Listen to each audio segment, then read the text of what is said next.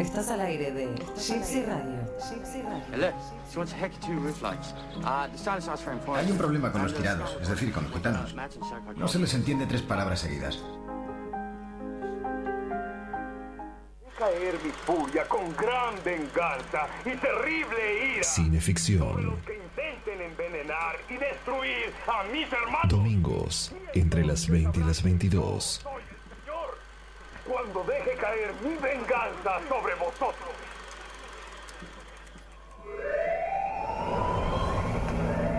T minus one minute.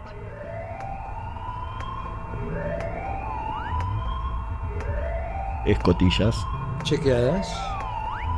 T minus 50 seconds. Torpedos. Chequeados.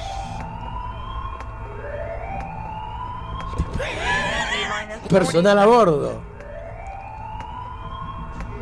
Las azafatas no vinieron hoy. Cocina. Eh, bien, está preparándose la minuta. T minus 30 seconds. Periscopio bien, abajo.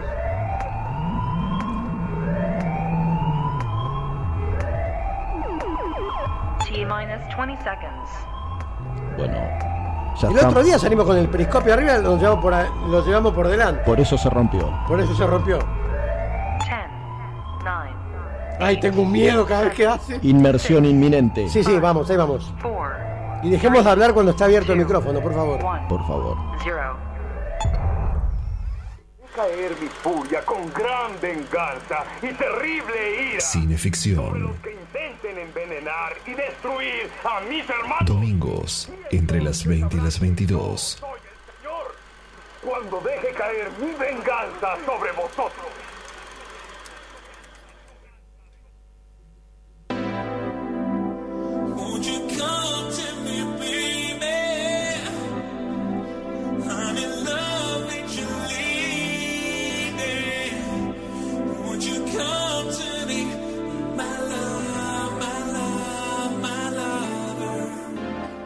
Muy buenas noches, esto es gypsyradio.com.ar.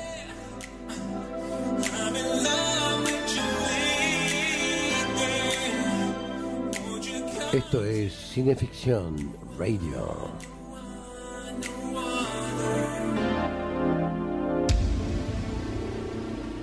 Estelarizada por Darío Labia y su amable anfitrión. ¿Quién les habla? Chucho Fernández.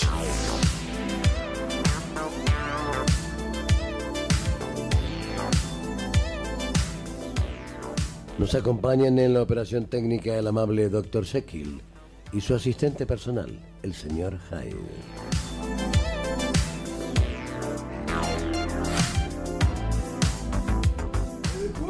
Todos los domingos, entre las 20 y las 22, Cineficción Radio. Qué pesado con el cuerpo.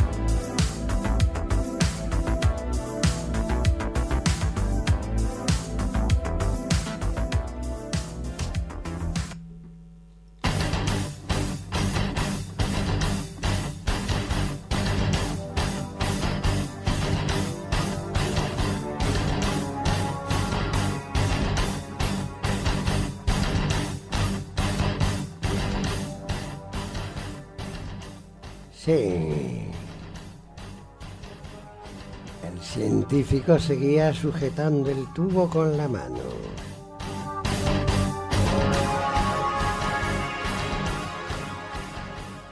Sí. Aquí se encuentra encarcelada la peste. Basta con romper este pequeño tubo en un poco de agua potable y decirles a estas diminutas partículas de vida que para examinarlas se necesita del poder del microscopio, ya ni siquiera se pueden oler o probar.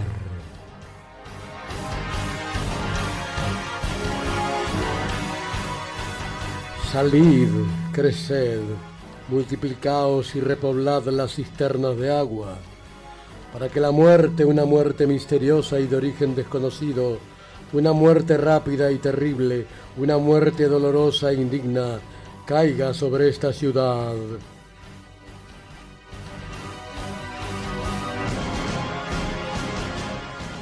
Y encuentre a sus víctimas por todas partes, aquí le arrebataría un marido a su mujer, un hijo a su madre, el hombre de Estado, sus deberes y allá al trabajador, sus problemas. Seguiría por las cañerías recorriendo las calles, eliminando y castigando. Aquí una casa, allá otra, donde no hirvieron el agua. Se filtrarían los pozos de agua mineral, formando parte de la ensalada y aletargada en el hielo. Esperaría dispuesta para ser bebida en los abrevaderos de los caballos y en las fuentes públicas en las que beben los niños confiados.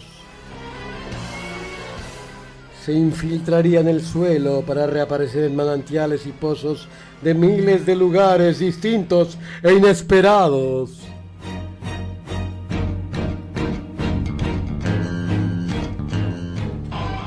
Una vez echado esto en el suministro de agua y antes de que pudiéramos anunciar lo ocurrido y de que pudiéramos atraparla de nuevo, ya habría diezmado a la gran ciudad.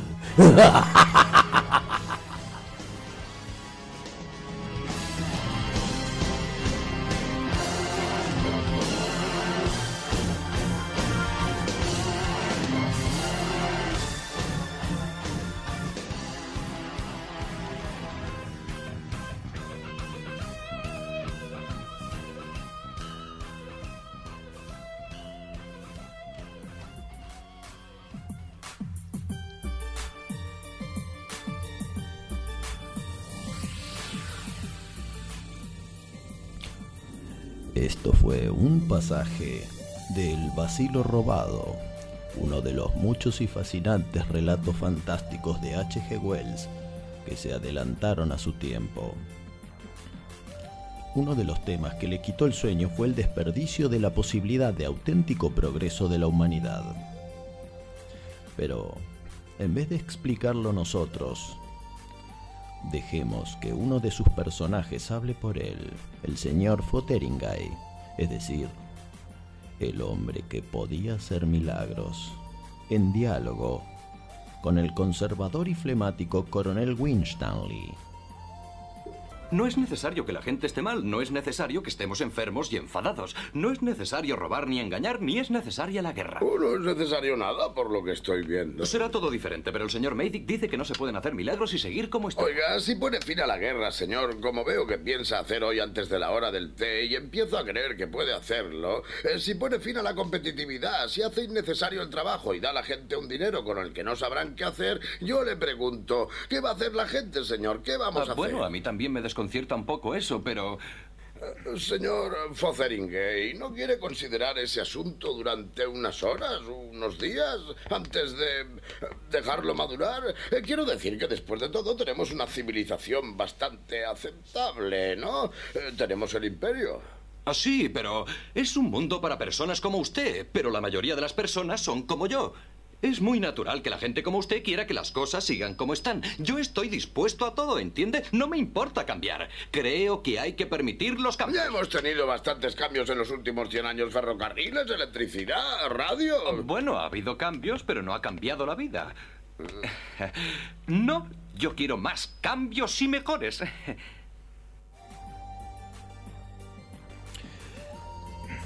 En el humorístico relato original, los dos protagonistas van por el pueblo a la noche, el vicario aconsejando y el señor Fotheringay obrando milagros. Pero en 1937, con el ascenso al poder de los señores de la guerra, H.G. Wells se involucró con el guion de la película y redobló la apuesta de los milagros. Así que el señor Fotheringay materializa de la nada un castillo medieval donde él sea monarca y convoca ahí, en el acto, a todos los presidentes, presidentas, reyes, reinas, dictadores, dictadoras y todos los mandatarios del mundo a quienes emplaza, o cambian sus maneras de gobernar, o mejor dicho, de pastorear a sus lacayos gobernados, o él, el señor Fotheringay, les quitará su poder y los borrará del mapa en el acto. Ahora les tengo a todos juntos. A las personas que aparecen en los periódicos, personas que se sientan en altos puestos, que pasean entre multitudes y reciben todos los aplausos y vítores, os tengo a los que gobernáis el mundo para deciros que lo hagáis mejor. Gobernad mejor. Vivís en el mundo y tenéis la confianza del mundo. Los hombres como yo tenemos que confiar en vosotros. ¿Y qué hacéis por nosotros? ¿Qué es lo que nos dais a cambio de la confianza que os damos? ¿Y nosotros qué? Oh, ya sé, tenemos que esperar, esperar, esperar, esperar, esperar hasta morir. Tener paciencia durante los años que habéis tenido el poder en vuestras manos sin hacer nada. No os importa la gente. ¿Y nosotros qué? Nada de nada, pero yo me ocuparé a partir de ahora.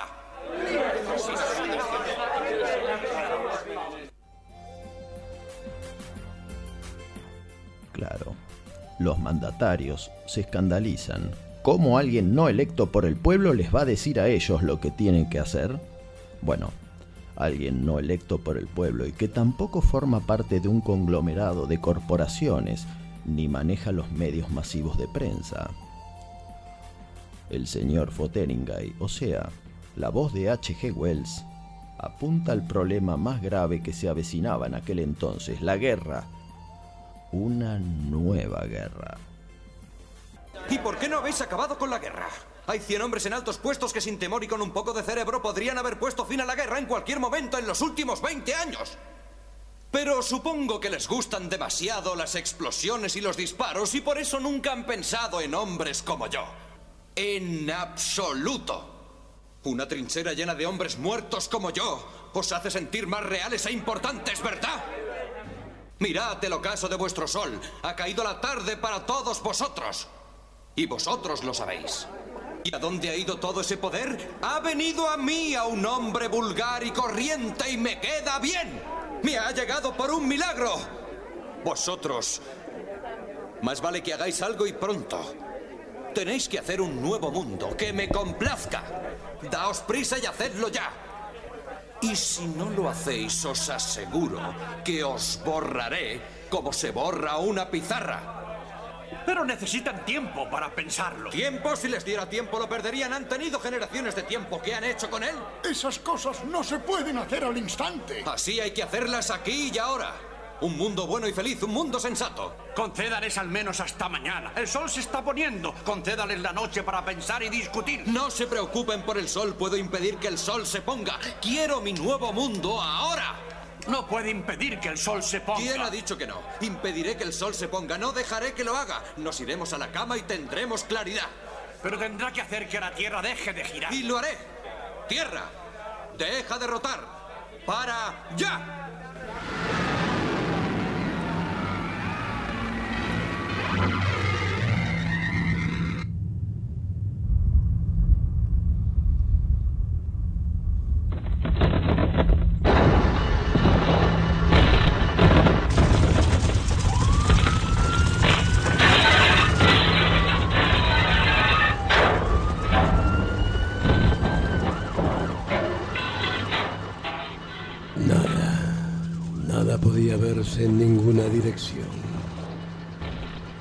El blanco resplandor a través de la neblina de polvo, arrastrado por el viento que rugía.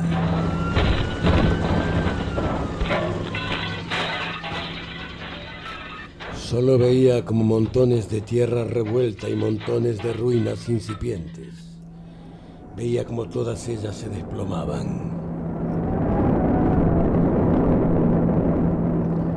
Había árboles, ni casas, ni formas que le resultaran familiares. Solo un desorden salvaje que desapareció finalmente en la oscuridad tragado por los remolinos, las corrientes y los rayos y truenos de una tormenta que se desató raudamente.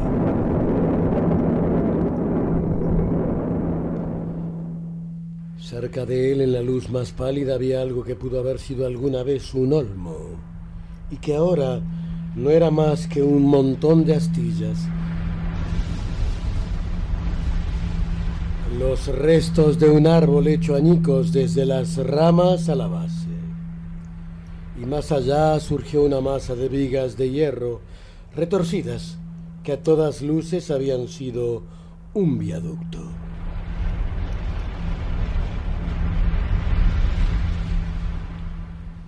Como puede verse cuando el señor Fotheringay detuvo la rotación del globo terráqueo, no especificó nada sobre los objetos ligeros que se mueven sobre su superficie. Y la Tierra gira a una velocidad tal que en la superficie en su ecuador viaja algo más de 1600 kilómetros por hora, y en las distintas latitudes a la mitad de esa velocidad.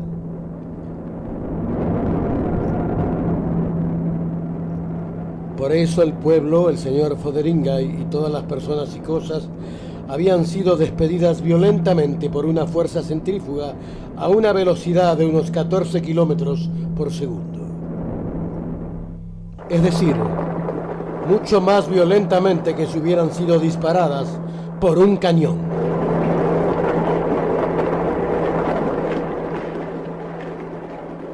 Y todo ser humano, toda criatura viviente, casa o árbol y todo el mundo tal como lo conocemos, había sido también lanzado, aplastado y totalmente destruido. Eso, eso era todo.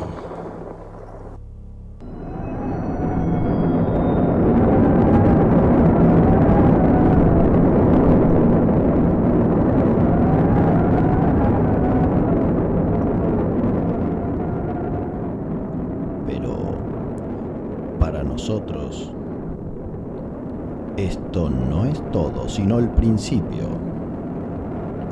Somos Chucho Fernández y Darío Labia y durante dos horas rendiremos tributo a H.G. Wells en Cineficción Radio.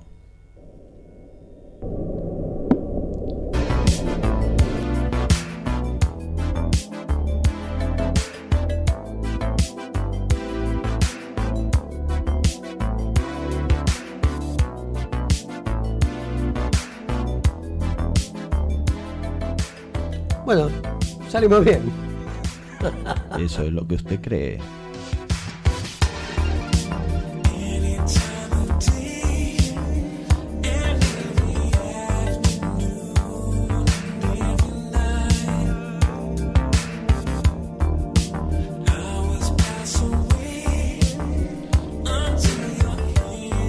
Quiero saludar a dos grandes amigos. Con uno vamos a tener la oportunidad de charlar ahora un rato cuando lo llamemos. Amin Yoma, realizador argentino, con estreno en Cannes esta próxima edición. Y con Eduardo Camauer, a ver si lo encontramos y lo convencemos, porque Eduardo, Eduardo es como Batman. Y también a Diego Puglisi, que está con carpeta médica. Ah, caramba, ¿qué le pasa? El cambio de clima. Eh, se enamoró otra vez. ¿Qué cambio de clima?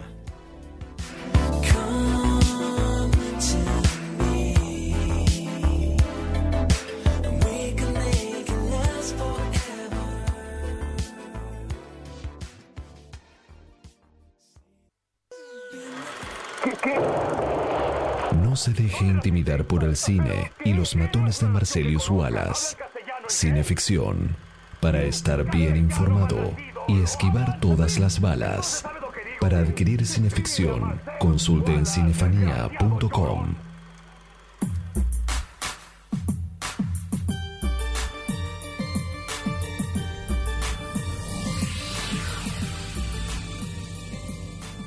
Seguimos en Cineficción Radio, acto segundo, por gypsyradio.com.ar. Y ahora tenemos, por primera vez en nuestro programa, una llamada al aire, ¿verdad, Chucho? Sí, vamos a, vamos a hablar con el amigo, con, con un gran amigo, Amin Yoma, realizador argentino. Tiene varias, tiene varias caras, Amin. Eh, tiene una muy divertida en YouTube que ya todos conocen. Y después tiene su... Perdón. Se desdobla y en- es un gran realizador. Perdón, en YouTube tiene un millón de seguidores. ¿o? Tiene un montón de seguidores porque es muy creativo, Amin. Es un, es un tipo fuera de serie, yo le tengo muchísimo aprecio y es, es fabuloso lo que hace, lo que ha hecho eh, con el cine, lo que está haciendo con el cine. Nos está escuchando Amin, ahora vamos a, a tratar de charlar con él de los proyectos y yo te cedo a vos, Darío, la palabra Bueno. para que le hagas eh, cuentes un poquito de qué va la cosa. Vamos a empezar con lo que corresponde. Bueno, yo les cuento a todos los oyentes de Cineficción Radio que Madre es una coproducción argentino-chilena y neozelandesa que reúne un singular número de productores, directores de cine, todos alineados detrás de Madre. Amin Shoma, los hermanos Nicolás y Luciano Onetti, Eduardo Kamauer, Michael Kreitzer y Gabriel Grieco, todos sumaron talento y recursos para aprovechar el potencial de la obra. El film, que fue premiado durante su gestación en la edición latina de Ventana Sur, organizada por el Inca y Marché du Film de Cannes, narra la historia de una mujer obsesionada por ser madre, pero su deseo choca con el fantasma de la esterilidad que sobrevuela a su pareja. Es así como la desesperación arrastrará al personaje a transitar caminos cada vez más oscuros. Con esa sinopsis, yo voy a, a donde sea a verla. Hola, ¿cómo estás, Amin? ¿Qué tal? ¿Cómo están, chicos? ¿Cómo estás, querido? Ahí estoy leyendo los, los, los datos de, de tu película y me cuenta Chucho que estás hay una nueva en gestación, ¿verdad? Perdón, te escucho así con, con una voz eh, como alienígena. Sí, es, es mi voz natural. Está bien, está bien. No sabía que era eh, una, una, una entrevista intergaláctica. Así como corresponde. Hoy es una noche de ciencia ficción, así que esto es extraplanetario. Ideal. Eh, contanos un poco de, de Madre y también de, de esta nueva producción que me cuenta, que me, antes me adelantó Chucho, que esto surgió, surgió ahora, ¿verdad? Eh, no, a mí me suele pasar, en general es normal, digamos, cuando uno arranca un proyecto, eh, uno tiene como una expectativa y a medida que lo va desarrollando, eh, en general siempre, bueno, después este, empiezan a aparecer o a ingresar otras partes. Eh, en general los proyectos arrancan desde un punto y un grupo de personas, a medida que se van, digamos, desarrollando, van ingresando otras partes.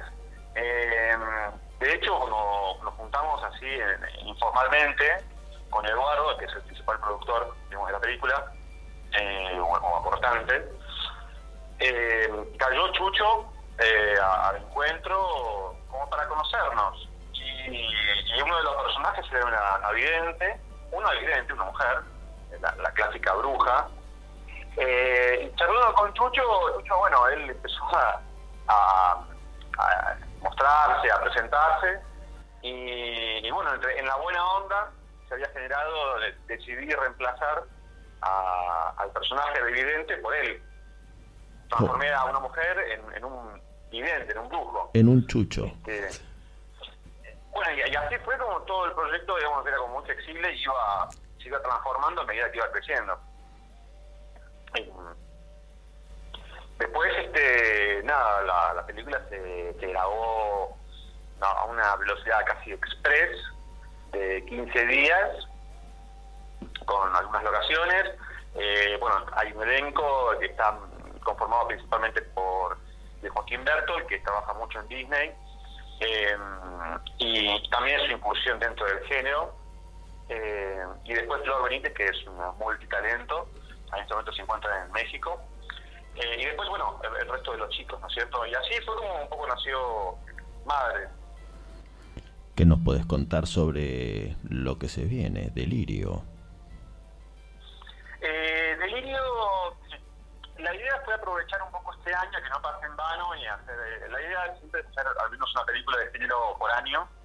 Y aprovechar un poco la oportunidad que nos da Ventana Sur, que es una, una- un mercado más importante de Latinoamérica, eh, de, género, porque también está dentro del contexto de lo, que- es el marché del film, del Festival de Cannes. eh, porque ellos entre, nosotros con, con el Festival de Cannes tenemos varios acuerdos y hay muy buena relación. Entonces, este, mm, es un buen camino a realizar para todos los, este, los productores o directores de cine. Es un, es un camino armado que, que hay que aprovechar, digamos. Y mm, fue así que escribimos, escribí varios guiones para ver cuál se podía hacer en estos, en estos meses. Y uno de ellos fue Delirio, eh, que sigue siendo, digamos, eh, digamos, todavía un proyecto recién estamos formando el elenco, entonces no me quiero arriesgar todavía a, a lanzar nombres, eh, aunque bueno, ya estaría eh, inicialmente Luciano Cáceres como parte de él. Ah, muy bien. Y bueno, estamos buscando la, la partener de, de, de Luciano, ¿no? Entonces hay varios nombres, hay no nombres que están barajando, pero bueno, hay, hay, hay actrices que están en el bailando, entonces Ajá. tiempos de cada proyecto y esas cosas. Eh, te hago una consulta, Min. El, Sí. acto- el actor de carácter, Chucho Fernández, ¿estará, puede ser en ese elenco? Mirá, no, la verdad que ya Chucho no lo quiero poner más porque ya están todas, ¿viste? Es una carta quemada, Chucho. No. Lo que pasa, yo pensaba que estando en tantos proyectos involucrados podía ser como una especie de actor fetiche tuyo. Sí, sí, igual ya Chucho es actor fetiche de, de la mayoría de los directores de género. Él, es, el- él es- es la identidad del género nacional dentro de las películas argentinas. Ah, muy bien. Chucho no es género. Es claramente, si no está Chucho no es de género. Está Chucho hoy en día no es género. Es decir, yo puedo, yo puedo hacer una película de terror con esos demonios. La gente me dice, ¿qué? ¿Es un drama? No, no. ¿Y quién está? Chucho. Ah, es de género, me dice la gente. Es de terror o de género fantástico. Claro, tiene fantástico, pero terror exacto. Bueno, a ver, Chucho... Yo no tengo mucho más que decir, más, más que lo, lo quiero mucho, le tengo mucho aprecio a Min. Eh, nos divertimos mucho a veces cuando hace reuniones en la casa. A Min es un tipo muy particular que arrancó con la, con la carrera diplomática, eh, carrera que hereda del padre. Eh, luego se le dio por el cine. Tiene una madre que es una mujer muy talentosa, él siempre habla de ella. Eh, y es una suerte de homenaje la vida de, de Amin a toda su familia y a toda su creatividad. Es un fuera de serie. Es un tipo muy, muy raro, de esos que hay muy pocos. Conozco uno más raro que, que es Eduardo Camauer. Uh, me imagino. Sí. Te hago una pregunta. Dígame. Amin. Amin, Ah, Amin, sí. usted retírese, por favor. Sí, me retiro. Amin, ¿hay alguna fecha de estreno en, en ciernes o que se pueda preadelantar en carácter de primicia? Eh, Madre recién arranca el festival eh, de, cine, de cine, digamos, a montarse en los festivales a partir de enero. Ah, muy bien. Eh, no, no te podría decir bien en qué festival porque todavía no, no, hay, no hay nada definido, pero así, digamos, así empieza, digamos, la suscripción a festivales, desde el pr- próximo enero en adelante. Y la última pregunta, para no abusar de tu tiempo. Delirio, ¿hay alguna fecha de rodaje pensada, planificada? Sí, eh, el tema es que ahora Luciano se va a Brasil el 27 de este mes, entonces hay que llevar antes de que se vaya. Eh, Pero por lo visto... tenemos la conformación del elenco, ¿no? Claro. Quiero, quiero tenerle una, darle una buena partener, así se compensa, digamos, el elenco. No lo quiero dejar solo a él. Entonces, bueno, depende un poco de eso, si no se tendría que posponer uno- unas semanas o meses. Igual si hay fechas eh, exiguas de rodaje, me parece que ustedes son especialistas en aprovechar bien el tiempo, ¿verdad? Sí, ni hablar, ni hablar. Es más, esta película está especulada en filmarse en 10 días. Un poco también porque los tiempos que corren exigen que uno haga todo más rápido. Bueno, tratar de, de poner la mejor calidad posible dentro Tal de más. Y sí, tal cual. Amin, la verdad que te agradecemos mucho por tu tiempo, por la paciencia y también por prestarnos este testimonio, estas primicias fibrilantes para Cineficción Radio. Un placer, amigos. Muchas gracias, amigo. Gran abrazo, Amin. Nos vemos el miércoles. Abrazo para todos. Bueno, esto sigue siendo Cineficción Radio y a la vuelta a ajustarse los pañalines. Been with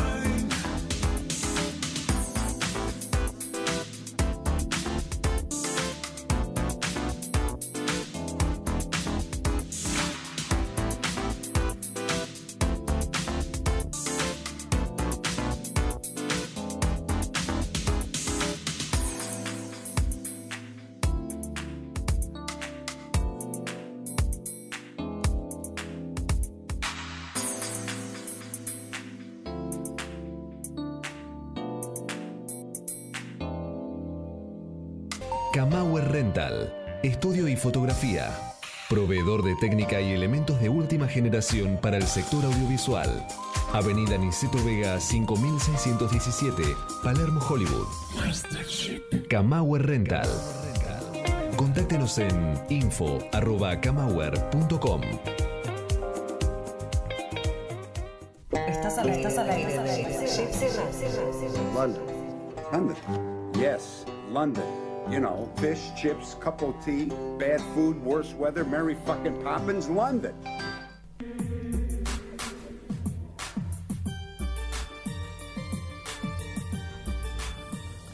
Seguimos en Cineficción Radio, acto tercero por gypsyradio.com.ar.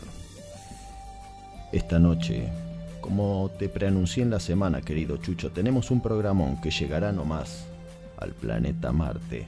Pero antes, posta obligada, es nuestro satélite natural, con el que H.G. Wells también soñó y al que hizo llegar a los primeros hombres en la Luna. Espera.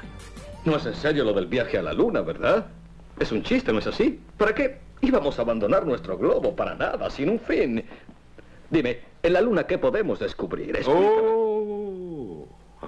hay enorme cantidad de minerales. Ah, ¿Incluso oro? Incluso oro. Pero existe una teoría que los minerales en la superficie lunar no están en forma aglutinada, más bien dispersos, en nódulos, como frutas en un pastel. Ven, voy a mostrarte algo. Ven a ver.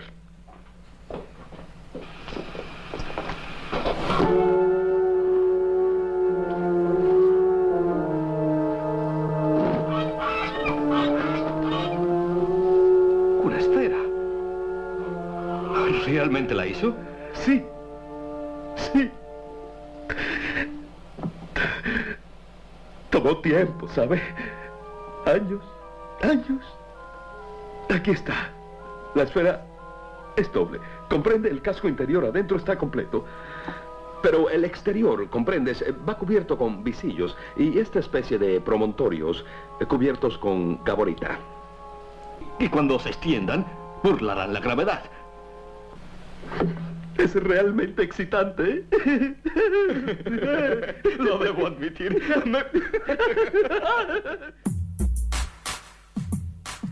Desde luego, estos dicharacheros ingleses en 1899 pintando una esfera metálica con caborita, sustancia antigravitatoria, logran levantar vuelo y llegar a la Luna, antes que los Estados Unidos, antes que la Unión Soviética, antes que Méliès.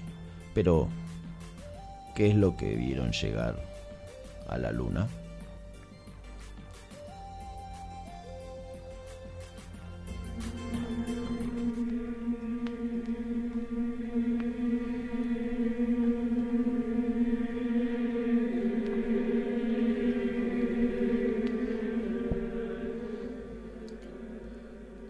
Primero que vimos fue una escena de lo más agreste y desoladora. Estábamos en una especie de enorme anfiteatro, una vasta planicie circular que era el fondo de un gigantesco cráter. Sus paredes como acantilados nos rodeaban por todos lados. Desde el oeste la luz del sol que se avecinaba caía, llegando hasta la propia base de ellos, mostrando un caótico escarpado de rocas grises y parduzcas.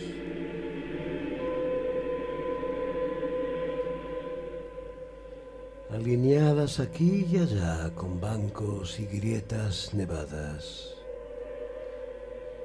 Estaban tal vez a una docena de millas, pero al no haber ninguna atmósfera que se interpusiera, nada disminuía el minucioso brillo con que estos promotorios nos deslumbraban.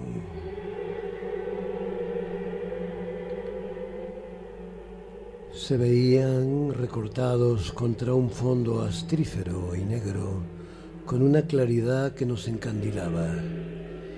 Y a nuestros ojos terráqueos daba más la impresión de una gloriosa cortina de terciopelo que del espacioso cielo.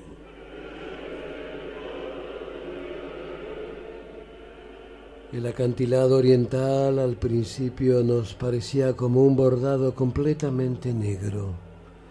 Nada, ni un rubor rosado o una progresiva palidez parecía preanunciar el día que se avecinaba. Solamente la corona, la luz zodiacal, un gigantesco haz luminoso en forma de cono, apuntando hacia el esplendor de la estrella matinal, nos advertía acerca de la inminencia del sol. Toda la luz que percibíamos era la reflejada en los acantilados occidentales. Se veía un gran plano ondulado, frío y gris, de un gris que se oscurecía hacia el este, convirtiéndose en el negro absoluto del plumaje de un cuervo.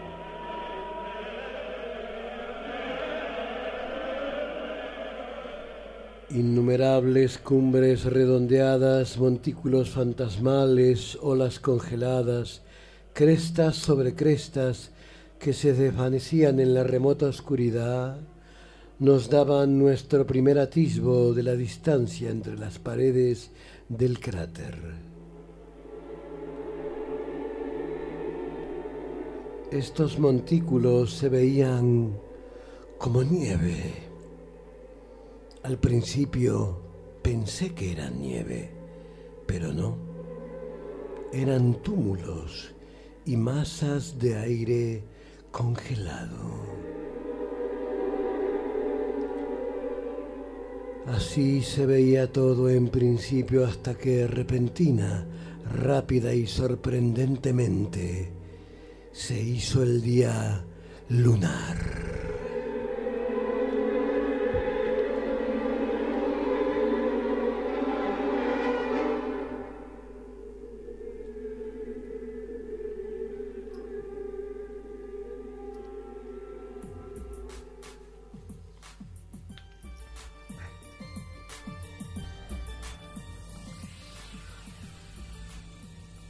Nosotros un orgullo y un honor poder contar con la palabra del ingeniero Pablo de León, presidente de la Asociación Argentina de Tecnología Espacial, que actualmente trabaja perfeccionando los trajes espaciales que la NASA utilizará para que sus primeros astronautas pongan el pie en Marte.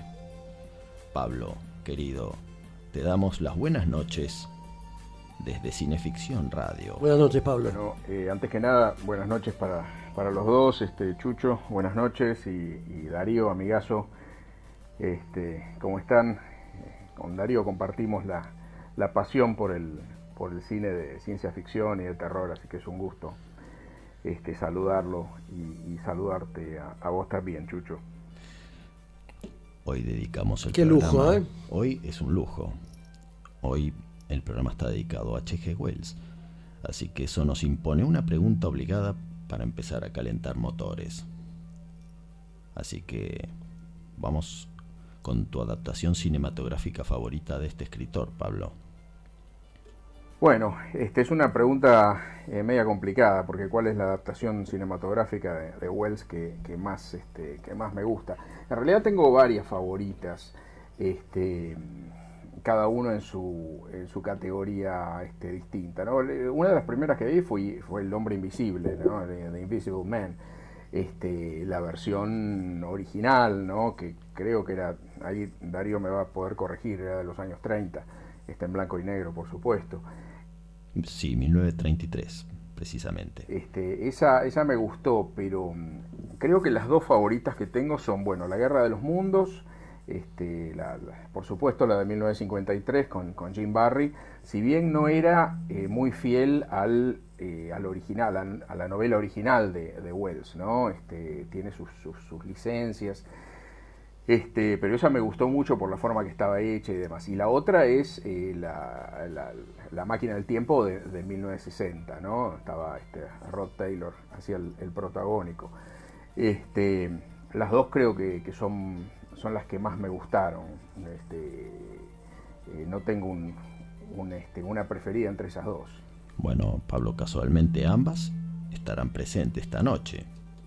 Hay sí otra que es menos conocida, este, que es una adaptación bastante libre de la obra de Wells, que es este, eh, la novela era The Shape of Things to Come, el- la forma de las cosas por venir, y este, se hizo una, una película también muy muy vieja, también originalmente en blanco y negro, no me acuerdo ahora el año, que se llamaba Things to Come, este, lo que vendrá, o, creo que fue traducida como lo que vendrá que es una película que me gusta mucho porque habla justamente de, bueno del futuro de la humanidad y esa, esa cosa que, que Wells tenía tan presente que era el tema de la, de la guerra no como una constante en la historia humana y, y que la solución de la sociedad iba a ser justamente terminar con las guerras así que esa también me, gusta bastante no si bien es, es mucho menos conocida y es bastante más pesada para ver Bueno, hablar de H.G. Wells nos lleva al planeta rojo, pero ahora, querido amigo, y te pido disculpas por la interrupción,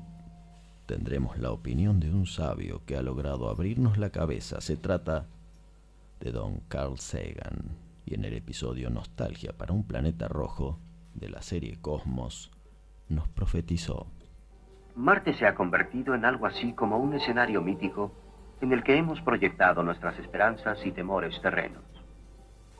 Los mitos más seductores acerca de Marte han estado equivocados.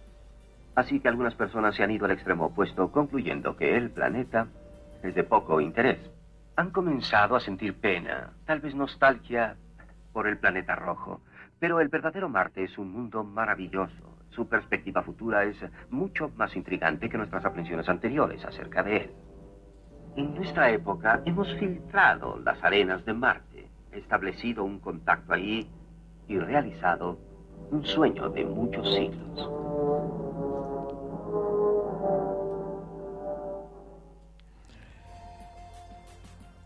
Estamos, creo, a 11 años de alcanzarlo y vos sos uno de los baluartes que trabajan día a día en ello.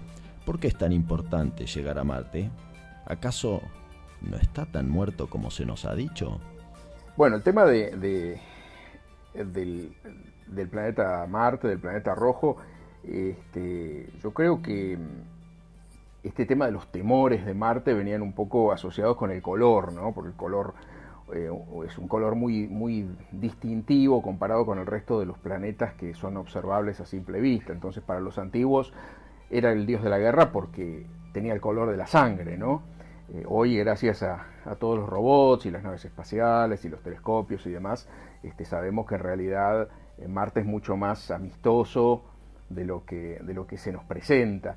Y, de repente, yo, o yo creo en particular que, no tengo duda que en un punto determinado vamos a lograr eh, no solo llegar a Marte, sino también establecer un- una segunda base, digamos, de, de la especie humana ahí en el planeta rojo. Así que este, yo eh, ya pasé la etapa esa de verlo como, como el planeta del, del miedo, así, o, como este, ¿no? Phobos y Deimos, los, sus satélites, ¿no? el miedo y el terror, sino que lo veo un planeta mucho más este, amistoso para la vida humana y seguramente donde vamos a poder eh, convertirlo en un segundo lugar para, para que parte de la humanidad pueda desarrollarse ahí también. H.G. Wells, en una de sus obras casi siempre pesimista sobre el sino de nuestra raza, decía que la historia humana es cada vez más una carrera entre educación y catástrofe. Wells pensaba que si no erradicábamos las guerras, ellas acabarían con nosotros. Hoy en día solo hay conflictos bélicos en lugares específicos del mundo. ¿Crees que llegamos a ese punto en que logramos eliminar las guerras y todo es progreso? Bueno, con el tema así de la, de la visión este, pesimista que tenía Wells en particular, a diferencia de, una, una, visión más optimista que de repente capaz tenía Verne, ¿no? Y, con las diferencias entre los dos.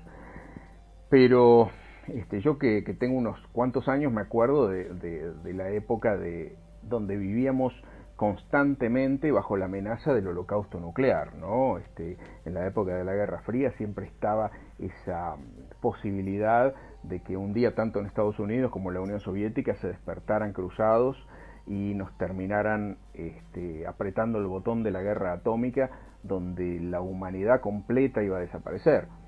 Eh, creo que ese es un temor que hoy por hoy, después de la caída de la Guerra Fría y, bueno, de la, de la, transformación de la Unión Soviética, eh, es, una, un, es, algo que no existe más. Hoy día, este, como vos decías, las guerras son limitadas a lugares geográficos determinados, usualmente pequeños, eh, muy contenidos, y esa posibilidad de guerra global que, que era una, casi una constante antes, porque bueno, desde la Primera Guerra Mundial, la Segunda Guerra Mundial, era como que todo el mundo hablaba de esa Tercera Guerra Mundial, donde el combate se iba a librar con bombas atómicas y iba a durar muy poco, ¿no? Porque eso inmediatamente, casi inmediatamente, iba a imponer la, la desaparición de la humanidad. Y esa es, una, es una realidad que hoy día, con todos nuestros otros problemas y todos nuestros otros inconvenientes que tenemos, este, esa es una posibilidad que ya no existe. Y creo que eso es algo es algo bueno no o sea es algo bueno. Este, no podemos evitar digamos la, la, desaparición de guerras. Creo que eso viene un poco de la mano de, este, de la economía y del capitalismo donde se terminaron dando cuenta que era mucho mejor negocio no hacer guerras que hacerlas no o sea que en, en, en hacer una guerra solamente ganaban los que vendían armamento y demás mientras que las guerras eh, de alguna manera destruían el, el, el, hilo de una sociedad. Así que, este, bueno, ahora estamos con que es eh, muy mal negocio hacer una guerra, y más que nada si es global, por lo tanto, este, eso no se da. Eh, así que, en definitiva, al menos en eso terminamos, terminamos ganando, ¿no? Este, no sé si llegaremos al punto en que logremos eliminar las guerras, pero se han reducido mucho. Si uno ve una curva de las guerras a lo largo de la historia de la humanidad estamos viendo que, a pesar de que a veces parecen mucho, muchas porque están magnificadas por los medios y demás, pero son conflictos muy puntuales y donde interviene un reducido número de personas comparativamente con hace años, el siglo XX por poner un ejemplo, pero podemos poner otro ejemplo de cualquier momento en la historia de la humanidad donde era un estado prácticamente constante, ¿no? Así que bueno, eso más o menos es es lo que me parece. Y yo por lo pronto coincido hasta en cada coma. Así que te agradecemos mucho, Pablo, tanto por tu tiempo como por tu buena onda. Y ahora vamos a ir a una pausa chill out, pero a la vuelta el hombre invisible se hará visible por cineficción. Gran abrazo, Pablo de León, gran, gran, gran orgullo nuestro.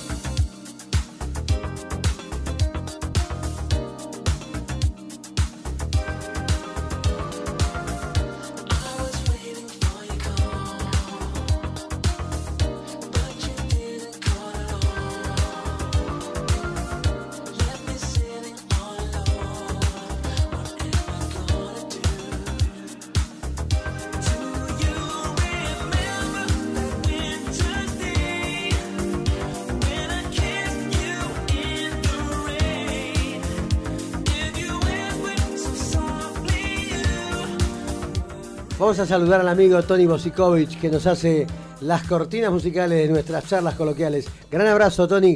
Gran abrazo, Claudita Graciano.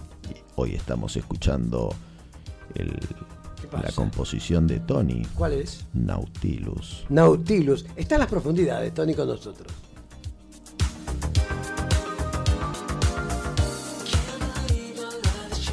No olviden que reprisamos el programa por Baires City Radio las madrugadas de los lunes, miércoles y viernes entre las 0 y 2 horas. Todas las semanas va al mismo programa reprisado durante esos días.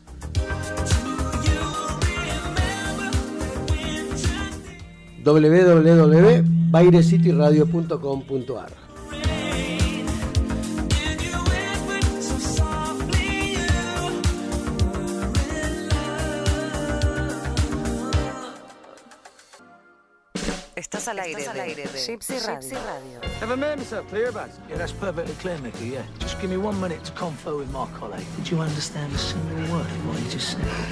www.gypsyradio.com.ar through the darkened sky. En la industria audiovisual argentina, Pablo Sala. Música original y diseño de sonido para todo tipo de films. Pablo Sala. Contactanos en música arroba pablosala.com.ar.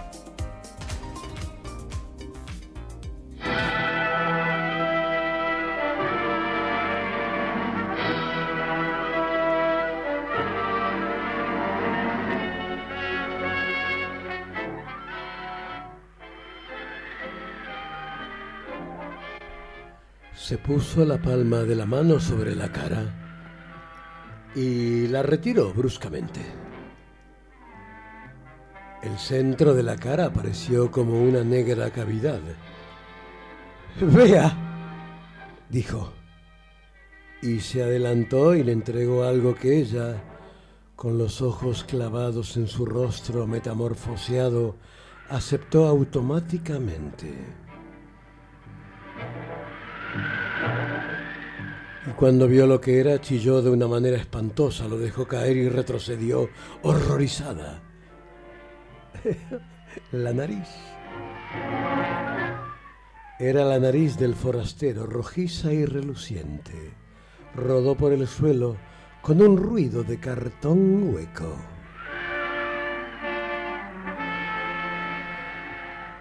El forastero se quitó los anteojos y todos los que estaban en el mostrador abrieron tamaña boca. Se sacó el sombrero y con ademán violento se arrancó las patillas y las vendas. Por un momento nadie quiso creer en lo que veía. Pero enseguida todos se precipitaron para ver desde más cerca al forastero.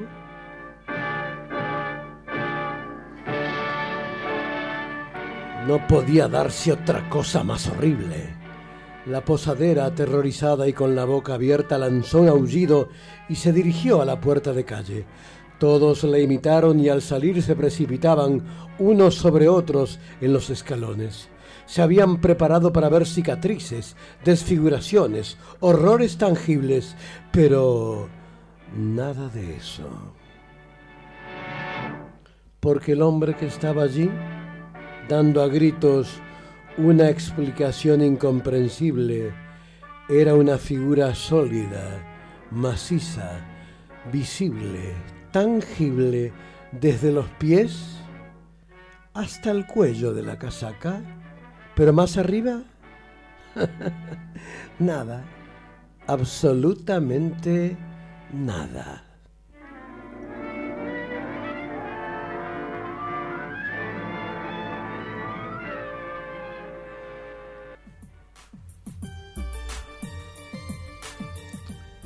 Estamos escuchando Cineficción Radio, acto cuarto por gypsyradio.com.ar. Y esta es la noche de H.G. Wells, de cuya obra El hombre invisible, Chucho Fernández acaba de leernos un pasaje memorable.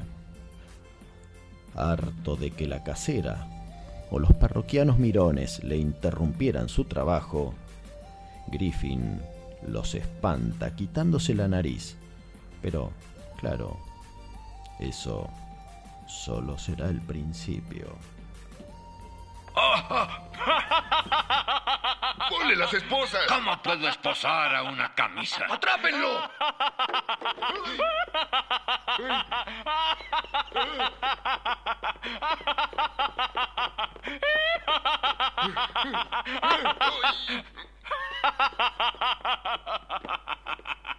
¿Están satisfechos ahora, tontos? Es fácil si son inteligentes. Solo mezclen unos cuantos químicos. Es todo. Y la carne, la sangre y los huesos desaparecen. Un poco de esto inyectado bajo la piel del brazo durante un mes y el hombre invisible puede gobernar el mundo. Nadie lo verá llegar, nadie lo verá salir. Puede escuchar todos los secretos, puede robar y destruir y matar. No, si no sale de esta habitación no lo hará. Cierren las puertas. Ahora debe venir sin resistirse. Cuidado con esa ventana. ¡Ah! ¿Piensas que escaparé como un criminal común? Necesitas una lección. Creo que te estrangularé. Oh, eh, quítemelo. Suélteme. Deben entender lo que puedo hacer.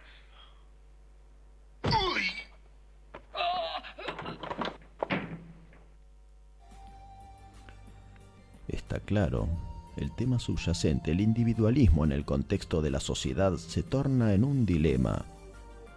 Quien tuviera más poder que el prójimo lo manipularía. Quien pudiera pasar desapercibido del resto, naturalmente se abocaría al mal. Pero, un momento, nos llega un reporte de las noticias.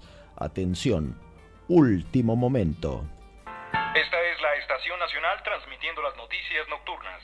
Una notable historia en una aldea del país. La policía y los doctores investigan una asombrosa historia contada esta tarde en la aldea de Iping. Parece que una misteriosa enfermedad se ha propagado, infectando a un gran número de habitantes. Los lleva al delirio de que un hombre invisible vive entre ellos. Varias personas han resultado seriamente heridas, tal vez al pelear entre ellos mismos, al creer que su oponente es un hombre invisible. El hombre invisible no se dedica meramente a arrojar objetos o a dar soponcios aldeanos, sino que tiene sus propios y particulares planes. Veamos qué se trae entre manos. Algún día te contaré todo. No hay tiempo ahora. Empecé hace cinco años en secreto, trabajando todas las noches, cada noche hasta el amanecer. Miles de experimentos, miles de fallas. Y entonces, al fin, el gran día maravilloso. Pero Griffin, ¿qué dices? El gran día maravilloso. Al fin la pequeña mezcla de drogas. No podía quedarme más tiempo aquí, Kemp. No podía dejar que solo me vieras desaparecer. Así que empaqué y me fui a una pequeña aldea callada y monótona para terminar el experimento y completar el antídoto. Quería encontrar la forma de ser visible de nuevo. Quería regresar cuando estuviera visible otra vez. Pero los torpes no me dejaron trabajar en paz y tuve que darles una lección. ¿Pero por qué? ¿Por qué lo hiciste, Griffin? Fue un experimento científico al principio. Es todo. Hacer algo que ningún otro hombre en el mundo haría. Pero hay más que eso, Kemp. Lo sé ahora. Llegó de repente. Las drogas parece que iluminaron mi cerebro. De pronto me di cuenta del poder que tenía. El poder de gobernar. Hacer que el mundo se rindiera a mis pies. Claro, ya veo por dónde viene la mano. Pronto pondremos al mundo en su lugar, Kemp. Tú y yo. Mm, Lo puedes nombrar candidato a presidente. ¿Yo? ¿Significa...? Debo tener un socio, Kemp. Un socio visible que me ayude en algunas cosas. En la novela, el científico ya estaba desequilibrado antes de hacerse invisible. Cuando H.G. Wells vio la película, le gustó, pero objetó que el recurso de atribuir la locura al uso de la monocaína convertía a Griffin de científico brillante en lunático sin remedio. James Whale, su director, concordó, pero explicó su motivo. En la mente de la gente racional, solamente un lunático querría hacerse invisible. Pero veamos la otra cara del asunto, las limitaciones del hombre invisible. Hay algunas cosas que debes entender, Kemp. Debo siempre permanecer oculto por una hora después de comer. La comida es visible dentro de mí hasta que se digiere. Solo puedo trabajar bien en los días claros. Si lo hago cuando llueve, el agua puede verse en mi cabeza y mis hombros. En la niebla puedes verme como una burbuja. En ciudades con humo, el hollín se me pega hasta que puedes ver una débil silueta. Siempre debes estar cerca para limpiar mis pies. Hasta la suciedad entre mis dedos podría delatarme. Al principio es difícil bajar las escaleras. Debemos acostumbrarnos a vigilar nuestros pies, pero son dificultades triviales. Encontraremos la forma de solucionar todo. De todos los monstruos clásicos de Universal, Griffin será el que encabezará la tabla de posiciones de víctimas fatales al provocar un descarrilamiento y cargarse la friolera de 120 víctimas fatales, un récord que ningún funcionario o sindicalista ha logrado igualar.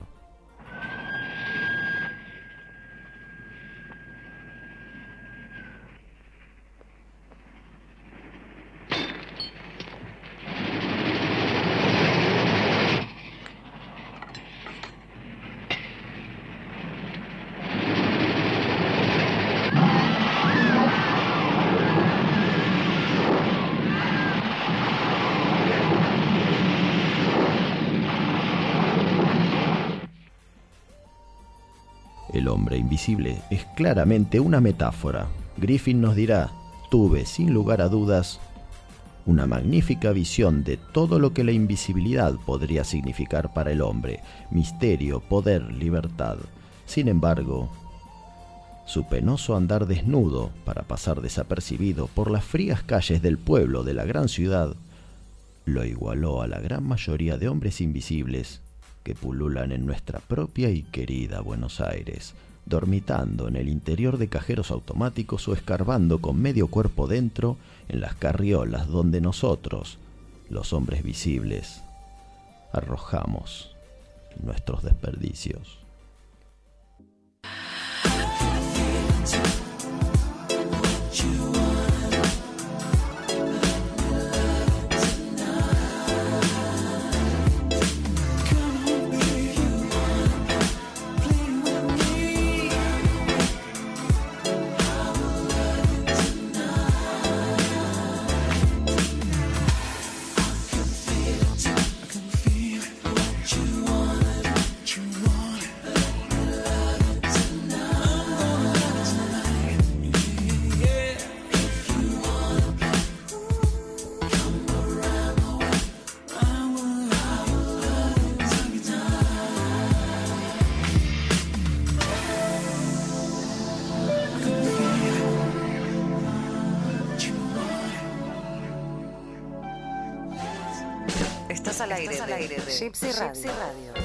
Myself clear, Baz? Yeah, that's perfectly clear, Mickey, yeah. Just give me one minute to confer with my colleague. Did you understand a single word of what he just said?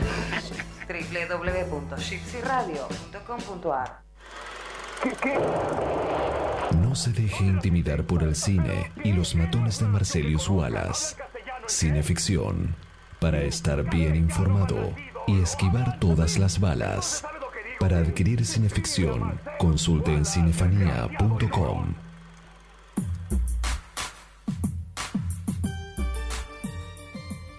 Estás escuchando Cineficción Radio. Acto quinto por gypsyradio.com.ar. Tenemos recomendaciones, Chucho. Como no, este es el programa de la revista Cineficción que editan, dirigen y conducen los amigos Darío, Labia y Juan Carlos Moyano, comandante en jefe desde Houston, Texas. Sí, pero en estos Estoy momentos. medio. En estos momentos, Juan Carlos Moyano Sí. está en la ciudad masona de las Diagonales. Ah, en La Plata está. Sí, señor. La Vino- mejor ciudad hecha de la Argentina, ¿sabía? Vino por un viaje de negocios muy expeditivo. Ay, me, me asusta un poco eso. ¿Qué más tenemos? Bueno, entonces decía, este es el programa de la revista Cineficción, que conducen Darío Labia y Juan Carlos Moyano, ¿verdad? no, Próxima hombre. aparición. La, la revista sí, pero la- el programa, ¿quién lo conduce? Chucho Fernández. Bueno, pero la revista la conducen ustedes dos. Yo soy un yo soy el que lleva las valijas, acá eso lo sabe cualquiera. Sí, señor. Soy el mayordomo. Pero, pero eso no hace el señor Haed. Basta con el cuerpo. Está, eh, no sé qué va a hacer con ese cuerpo. Está hace 15 días dando dolor ese cuerpo. Ese cuerpo ya Mm. está Eh, dando aroma. Sí, yo lo que quiero saber es si grito mucho. No grito, no creo que esté gritando mucho, ¿no? Porque con esa voz cavernosa. Yo grito. Usted no grita, pero cuando habla el señor Hyde. Sí. eh, Sí, ese es- es- es feo, feo, Lo feo. que pasa es Escúcheme, estamos por lanzar el número 10 de Cineficción, ¿no? En cualquier momento. Está- en estos momentos están rotativas en Imprenta Dorrego. ¿Está en el horno? Sí, sí, sí, porque a- allá tienen turnos todos los días de todas las semanas del año y en estos momentos. Es como una sala velatoria. Es como, y sí. La muerte es un negocio que. La muerte, como el amor, es eh, constante. se presenta, Y la revista, sucede. y la revista Cineficción también. No revelamos más nada, ¿no? Bueno, podemos revelar que tendrá una tapa de Gabriela Rodas. La querida Gabriela Rodas, Buster Keaton, Sí, se para hizo- buscarla en redes. Eh, Racks and Glance es en, en Facebook. Tenemos un No. Doctor Fives que no lo podemos mostrar No. todavía. Pero Genial, es estupendo. va a provocar Increíble realización de Gaby Rodas. una increíble realización. Y en el interior tenemos el desplegable de Pablo Canadé dedicado a Vincent Price con las respectivas figuritas. Tenemos el cómic del pulpo negro ilustrado por Mike Horror Arts, o sea Miguel Ángel Collado. Y tenemos una formidable caricatura que hizo Diego Puglisi de Udo Kier. Y tenemos la columna de Chucho Fernández, Como no, claro. por supuesto. Pero Que voy a recordar, voy a recordar una historia de. Pues yo esas cosas cuento, mezclo parte de realidad y, pa- y parte de, de fantasía, ¿no? no es todo realidad, No, es parte de fantasía. En realidad yo lo que soy es un exagerado, no un mentiroso. Ya, ya, ya me imagino. Mm. Y tenemos también la realización que hizo Elmo Rocco de una ilustración para la entrevista El Galiné. Ajá. Y tenemos una formidable ilustración del artista internacional Patricia, Me- Patricia Breccia, Ajá. que ilustra el relato de Enrique De Medina. Enrique Medina, cucarachas. Sí, señor. Esto Tremendo. Va, va a ser tremendo. Bueno, vamos a saludar entonces. eh, primero Anita que nos da de comer. Anita que ya tiene página en Facebook. Búsquenla, Anita. Sí, sí, me lo mandó hace 48 horas y rápidamente dirigí mi pulgarcito hacia allí. Comidas rápidas y catering. Búsquenla en Facebook. Ahí ya la pueden contactar. Después Andrea Guerrero, que nos hace el transporte de técnica y equipos. Lo, nos hace allí en Camagüey. Andrea la pueden ubicar, Andrea Guerrero, ahí en Facebook. La buscan. La van, a, la van a encontrar enseguida. Richard Tatú. Richard Tatú es Richard Wagner. Lo encontrás en la Galería Bond Street, en el local 26, en el subsuelo. Es un gran tatuador. Nos tatúa a nosotros los actores. Es un gran amigo nuestro. Es el que te convierte en el hombre ilustrado. Sí, el hombre ilustrado. Gracias siempre al querido Federico B. Meyer y a Rodrigo. Dale con Rodrigo. ¿Quién será Rodrigo? Y a Santiago Dorrego. Ahí está, dije bien. Rodrigo debe ser alguna, algún asistente de ellos. Lo ignoro. Lo ignoro. A la- al gran Federico B. Meyer y a Santi- Santiago Dorrego que con tanta generosidad y cariño difunden eh, todo lo que hacemos en revista Cineficción desde su programa TN Tecno. Muchas gracias a Federico y a Santiago. Y a Santiago. Y a Rodrigo también, que los atiende. Tengo unos saludos. Ah, hay que saludar a Tony Bosikovich otra vez. Otra que vez. nos hace las cortinas musicales de cuando charlamos. Y que ahora esto es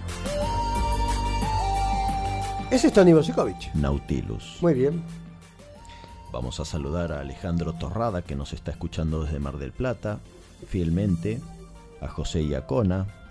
Si usted tiene una marca o una alguna idea de propiedad intelectual, la registra en Iacona Propiedad en Marcas y Patentes. A muy bajo precio. Sí, eh, va recomendado por Cineficción. Y Soledad Suárez, que está siempre escuchando y Cariño grande a la, a la amiga Soledad Suárez. y si usted tiene algún, algún embrollo legal, recurre a la doctora Soledad Suárez. Sí, si usted, si usted me lo permite, claro.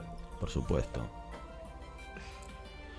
El próximo viernes, a las 18 horas, haremos la próxima reunión de sepulcrales en el Café Utopía del Bauen, en Callao y Corrientes. ¿Allí vamos?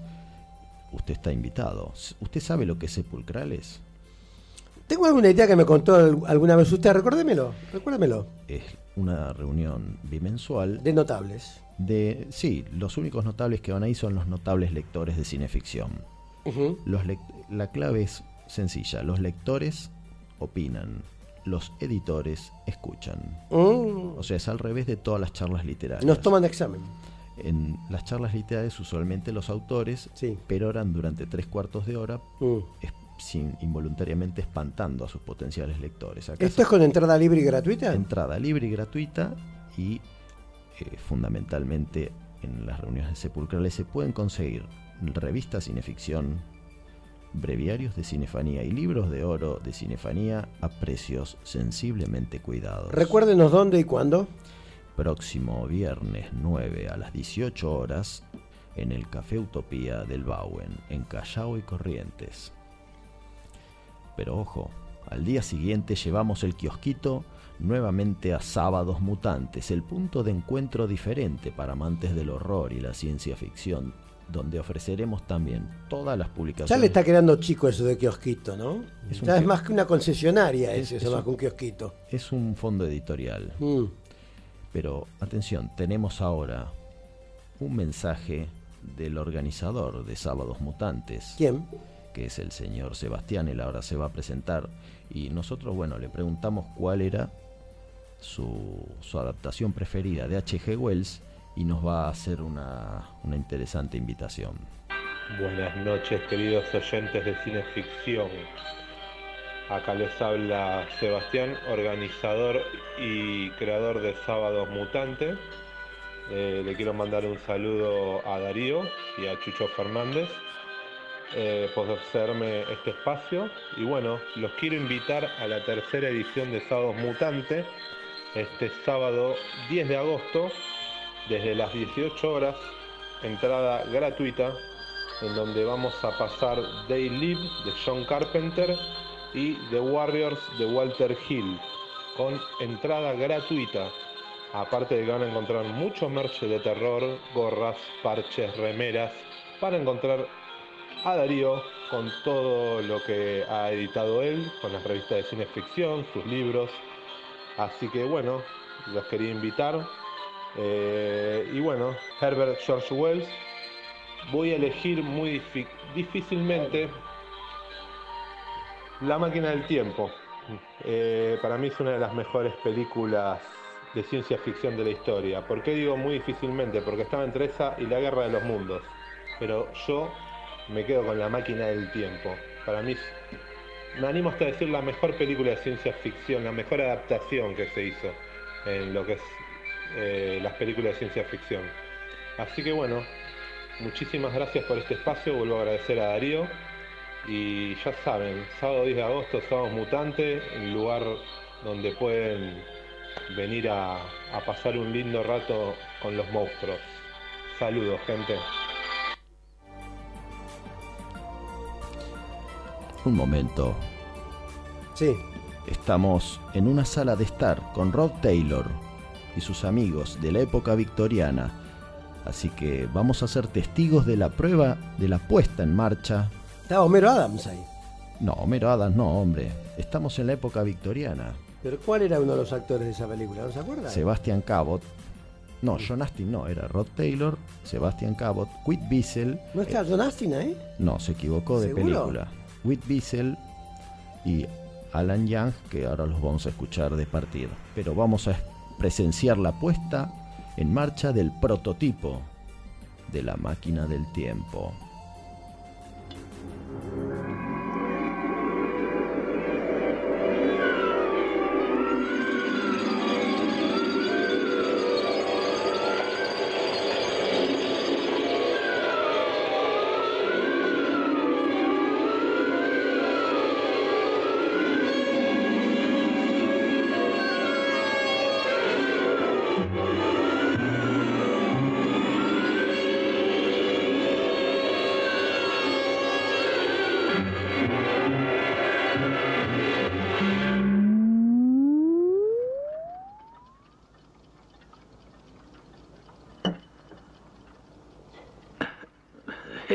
Increíble.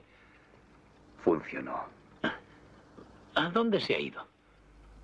¿Ido? A ningún sitio concretamente. Todavía está aquí, pero, pero no en el presente. ¿Se dan cuenta de que está viajando a través del tiempo? Hacia el futuro, exactamente. ¿Espera acaso que nos creamos esa historia? Pero usted ha visto que es cierto. Acaba de decir que la máquina no se ha movido de aquí. Sí, lo he dicho. Entonces, ¿por qué no podemos verla? Porque nosotros estamos en el día 31 de diciembre de 1899 y la máquina puede que esté a centenares de años de distancia. Esta habitación, incluso toda la casa, es posible que no esté aquí dentro de 100 años, pero la máquina del tiempo sigue ocupando el mismo espacio que ocupaba un momento antes de emprender el viaje. Pero si sigue ocupando este espacio, ¿por qué no puedo tocarla? Debe recordar que el espacio por donde usted ha pasado su mano es el espacio de hoy. Usted no puede poner su mano en el espacio de mañana. Ah, el espacio es espacio y no cambia. El mismo espacio que ahora está aquí estará dentro de 100 o de mil años. No, Philip, el tiempo cambia el espacio. No. Todos estos conceptos, la posibilidad de viajar en el tiempo, o que realmente nuestra percepción no esté preparada para la cuarta dimensión, nos lleva a consultar a un especialista que va a presentar ya mismo Chucho Fernández. Bueno, vamos a presentar al querido Edmundo Labia, licenciado en física y hermano acá de nuestro querido amigo Darío Labia. Adelante. Estimado licenciado, en el relato El extraño caso de los ojos de Davidson de H.G. Wells, debido a un golpe electromagnético, un hombre de ciencia queda ciego, pero sus ojos ven imágenes de una isla tropical. Al recuperar paulatinamente la visión, descubren que esa isla existe, aunque a 8.000 millas de distancia de Londres. Un científico explica que dos puntos de una hoja de papel pueden encontrarse a una yarda de distancia y sin embargo juntarse si se enrolla el papel. ¿Esto no será un precedente de lo supuesto por los grandes físicos de la actualidad sobre los agujeros de gusano y sobre la curvatura del tiempo-espacio? Y ahora queremos saber qué opina. Bueno, ante todo, buenas noches. Eh, quería agradecerles la, invitación a participar del programa y espero poder decirles algo útil con respecto al tema este que me preguntaron. No conocía el relato, me, me resultó sorprendente y en efecto es un precedente al menos seguro en cuanto a, a la física, ¿no es cierto? Lo que el relato lleva a pensar, por lo que me comentan, es que el protagonista eh, accede durante este episodio de ceguera que sufre a una conexión espacial con otro punto de la Tierra muy alejado. Y subrayo espacial porque, porque esto es importante para lo que viene después. Hasta el siglo XIX la geometría usual era la de Euclides, ¿no es cierto? Quizás el epítome de la misma sea el hecho de que dos líneas paralelas o bien son la misma, es decir, coinciden, o bien no se tocan nunca. Eh, que es lo que uno aprende creo que en la, en la primaria, ¿no? Bastante claro. Bueno, no todos lo aprenden, algunos lo desaprenden, así que siempre es bueno reiterar y nunca es ocioso refre refrescar estos conceptos. Pero, perdón, licenciado, prosiga, por favor. Ya Gauss, el, el príncipe de los matemáticos, había estado pensando sobre superficies curvas embebidas en nuestro espacio 3D.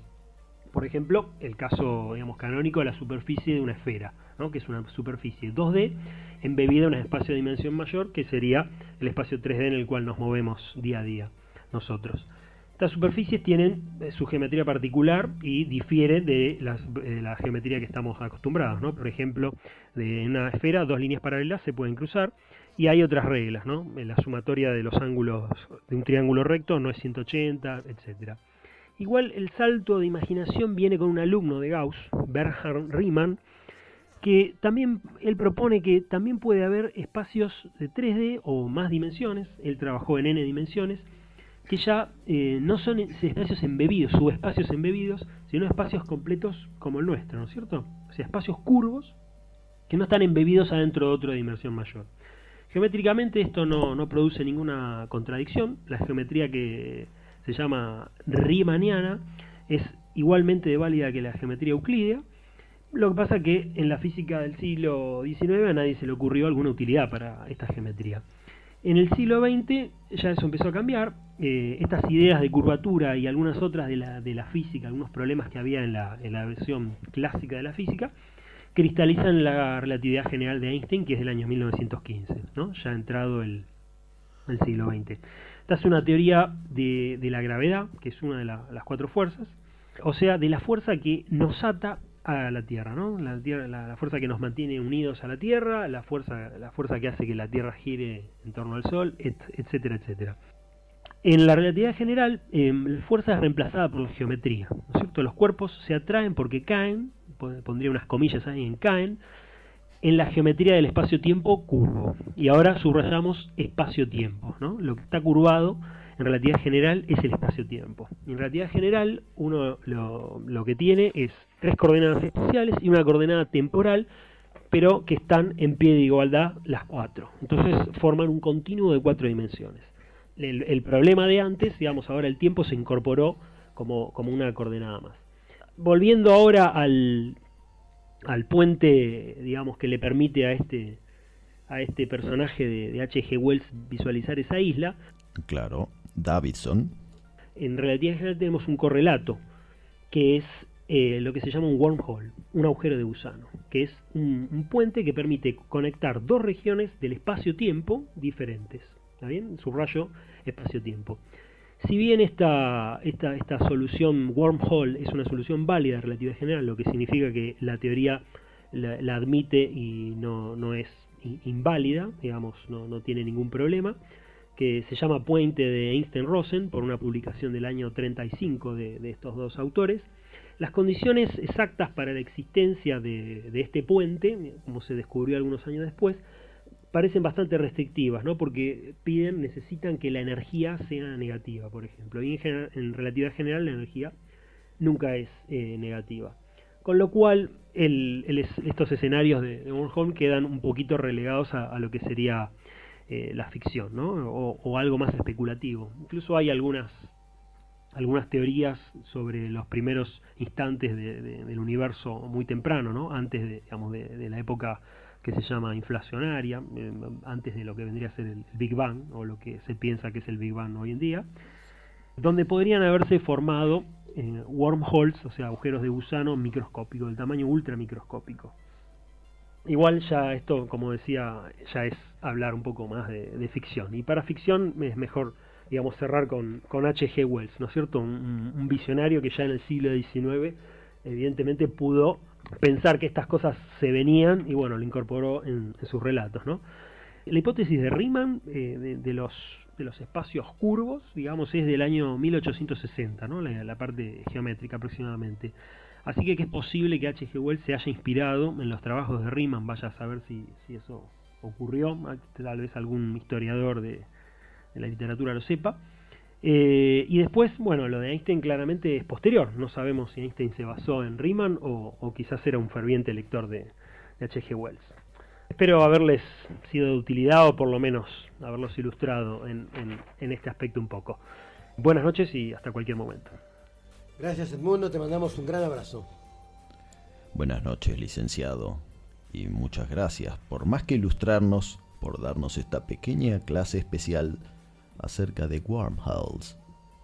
Lo que sí, mientras charlábamos con el licenciado Labia, Rod Taylor se ha ido nomás para el futuro. Pero su amigo querido, Alan Young, ha quedado con las preguntas y las especulaciones frente a su ama de llaves. haber llevado algo con él.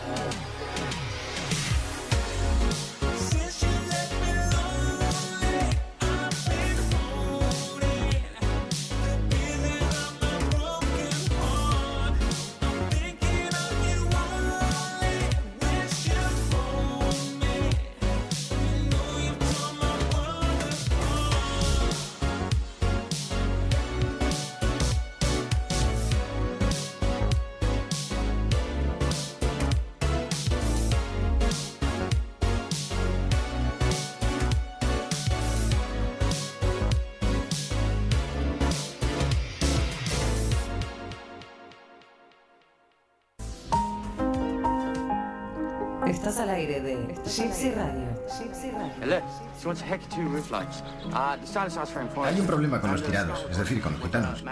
No se les entiende tres palabras seguidas.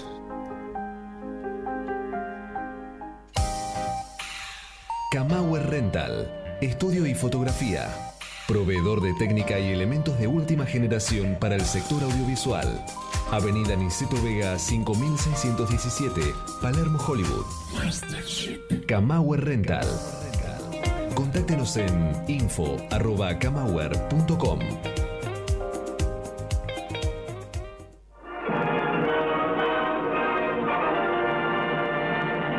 Durante la Primera Guerra Mundial, por primera vez en la historia de la humanidad, aliaron para luchar contra naciones usando las rudimentarias armas de esa época. En la Segunda Guerra Mundial tomaron parte países de todos los continentes. El hombre acudió a la ciencia en busca de nuevas armas mortales, las cuales pudieran llevar un máximo de destrucción. Y ahora, a más de las terribles armas creadas por la superciencia, que constituye una amenaza para todo ser viviente, llega la guerra de los mundos.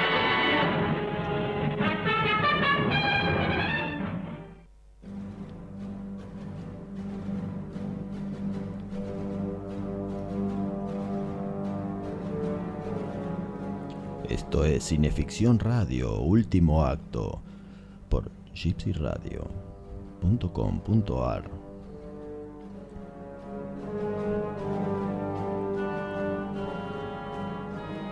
Ahora H.G. Wells nos mostrará dos postales de candidez humana. Un bólido cae en medio del campo y del pozo surge un sonido extraño. Tres granjeros se acercan con curiosidad e inquietud y, lógicamente, con las mejores intenciones.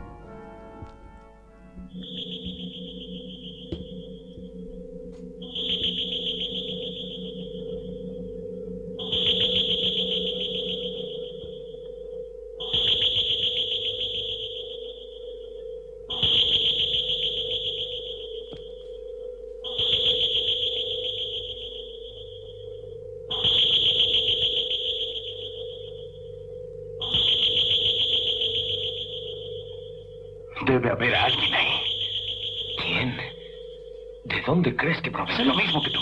Leí en el periódico que Marte está cerca de la Tierra ahora. Sucede cada 18 o 20 años. Son hombres de Marte. ¿Qué te parece? Tal vez no son como nosotros. No son hombres. No todo lo humano es igual a ti o a mí.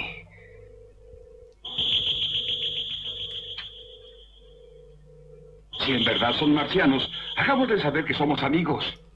No deberías hablar así sin antes tener la seguridad. Seremos sus primeros contactos. ¿Se dan cuenta? Saldremos en los periódicos. ¿Qué les parece? Debemos mostrarles que somos amigos.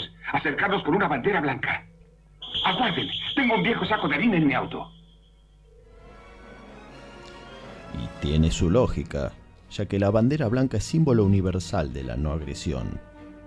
Y estos extraterrestres, al haberse pasado cientos de años observando, escudriñándonos, bien lo han de saber. Por eso, resultará significativa y a la vez premonitoria la reacción ante los primeros terrícolas que los contacten. ¿Y qué les diremos a los marcianos? Bienvenidos a California. Vamos.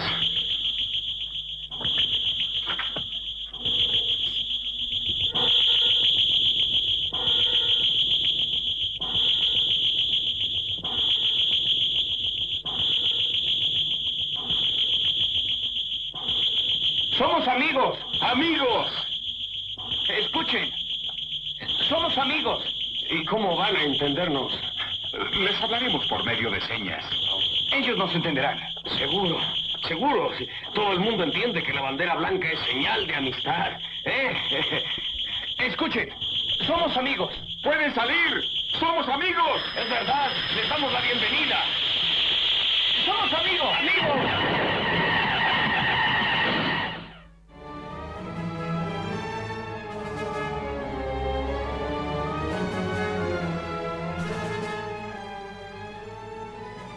Súbitamente se vio un resplandor de luz. y del pozo manaron tres bocanadas claramente visibles de humo verde y luminoso, que se elevaron una tras otra hacia lo alto de la atmósfera. Este humo, más precisamente llamarada, era tan brillante que el cielo y los alrededores parecieron oscurecerse momentáneamente.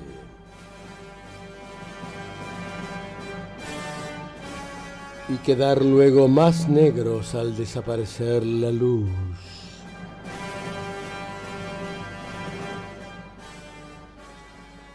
Al mismo tiempo se oyó un sonido sibilante. Frente al pozo estaba el grupo de personas con la bandera blanca. Ante el extraño fenómeno todos se detuvieron. Al elevarse el humo, sus rostros se coloreaban de verde pálido y el color se iba al desvanecerse cada voluta de humo.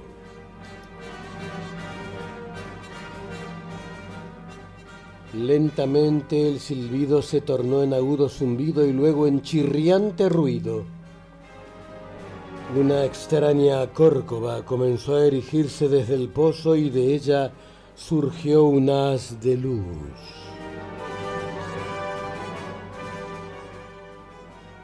En el acto grandes llamaradas saltaron entre los hombres yendo de uno a otro. Era como si un chorro de fuego invisible los tocara y los hiciera estallar en un fulgor blanquecino. Era como si cada hombre se convirtiera momentánea y súbitamente en una tea. En ese momento, al ser tocados por la luz de destrucción, los vi tambalearse y caer, y a los hombres que le seguían desbandarse y huir a la carrera.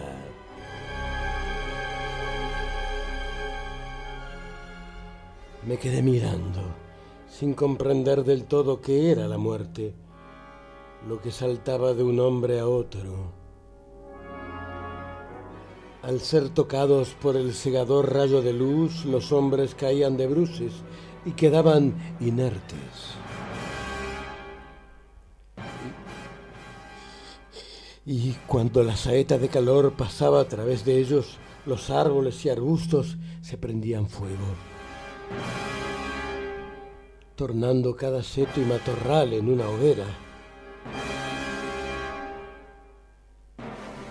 Miré en dirección al pueblo y vi fogonazos de árboles, setos y cabañas de madera que se encendían de repente, erupcionando en fuego.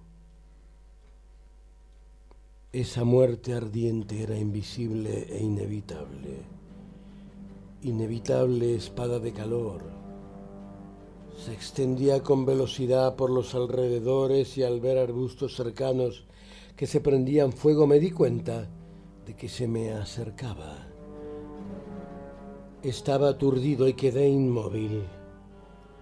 Escuché el chasquido del fuego en los arenales y de repentino el relincho de un caballo antes de quedar mortalmente silenciado. Entonces fue como si un dedo invisible e intensamente caliente pasara por los brezos entre el lugar en que me encontraba y el pozo donde estaban los marcianos. Y la curva que trazaba más allá de los matorrales comenzaba a humear y a resquebrajar el terreno.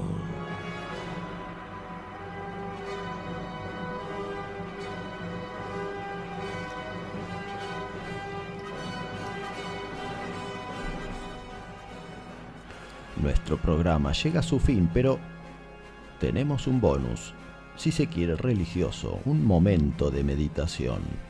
Esta versión de La Guerra de los Mundos, producida por George Pal, tiene algunas referencias interesantes. En principio, un pastor, el tío de la protagonista, interpreta que si los marcianos son más avanzados tecnológicamente que nosotros, también lo serán en lo espiritual. Veamos cómo le va en su corta peregrinación hacia una de las máquinas voladoras, blandiendo las sagradas escrituras en su mano derecha.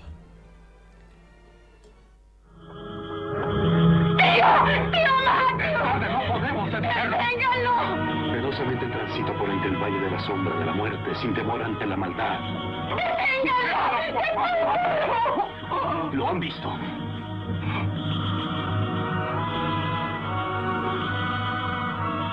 Tú ungiste mi cabeza con el santo óleo. Mis pasos los has guiado. Yo moraré en la casa del Señor para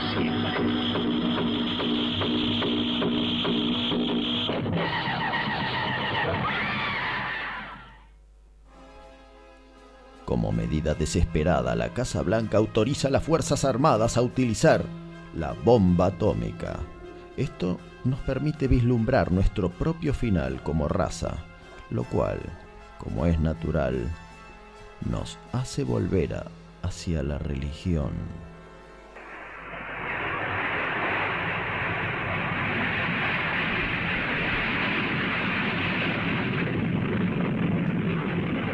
Bilderbeck se puso a calcular cuánto tiempo les llevaría a los marcianos apoderarse de todo el mundo. Si la bomba fallara naturalmente, los marcianos podrían conquistar nuestra Tierra en seis días. El mismo número de días que se llevó crearla. En la orgía de destrucción, muchos renuncian a escapar. ¿Escapar a dónde si no hay refugio seguro de las máquinas marcianas? Prefieren cobijarse en las iglesias donde los pastores y sacerdotes hacen lo que pueden para dar contención a sus feligreses. Allí es donde ciencia y religión vuelven a cruzar sus caminos y también donde el científico protagonista reencontrará a la heroína.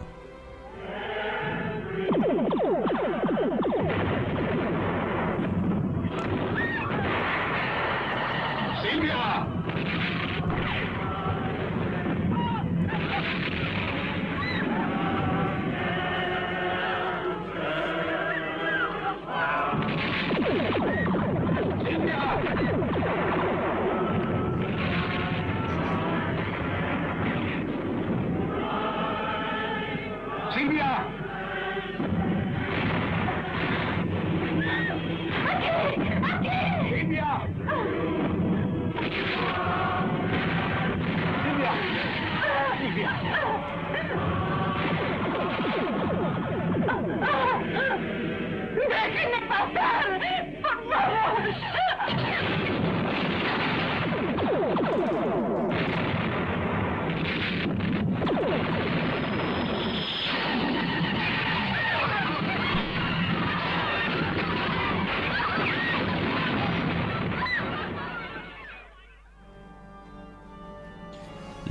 Se desploman y quedan inertes en donde caen.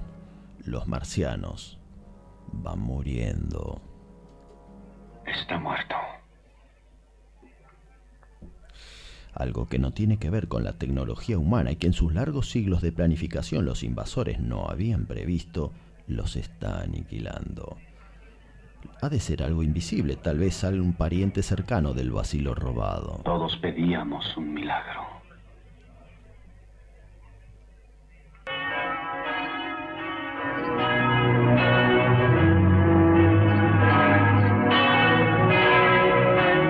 No tenían resistencia a las bacterias de nuestra atmósfera, a las cuales nosotros nos habíamos vuelto inmunes. Una vez respirado nuestro aire, gérmenes que no nos afectan empezaron a atacarlos. Su fin fue repentino. En todos los rincones de la Tierra, sus máquinas paraban y caían. Todos los inventos del hombre habían fallado. Los marcianos fueron destruidos y la humanidad fue salvada por las más pequeñas criaturas, a quienes Dios en su sabiduría había creado en nuestro mundo. Y Wells nos dice, ni la religión invalida la ciencia ni al revés. Lo que nos ciega es irse a los extremos. Y Cineficción Radio dice,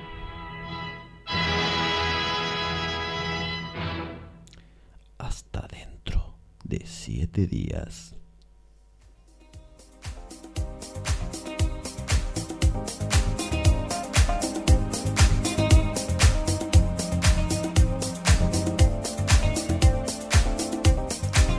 Damas y caballeros, esto fue gypsyradio.com.ar.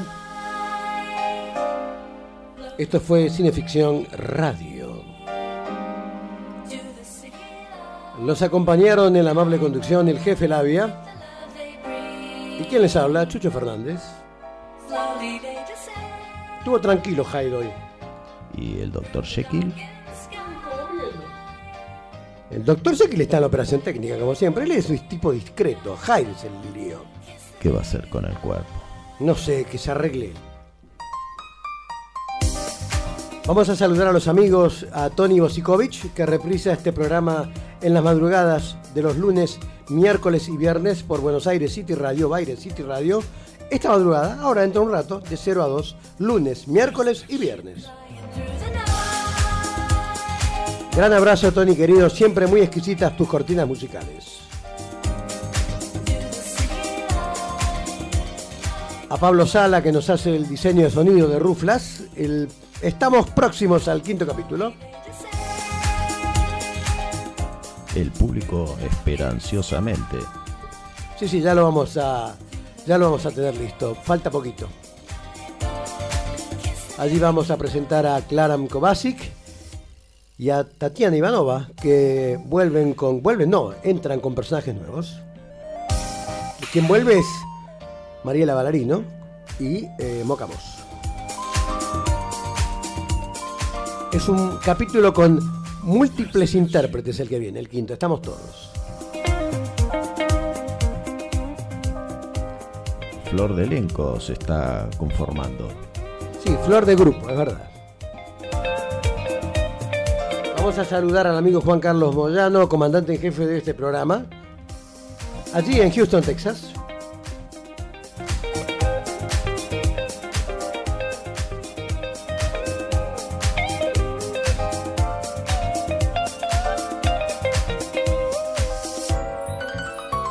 Saludamos también a los queridos Matías Maciero y a Emiliano Gagliano, el Checo y el Conde, que son los directores de gypsyradio.com.ar.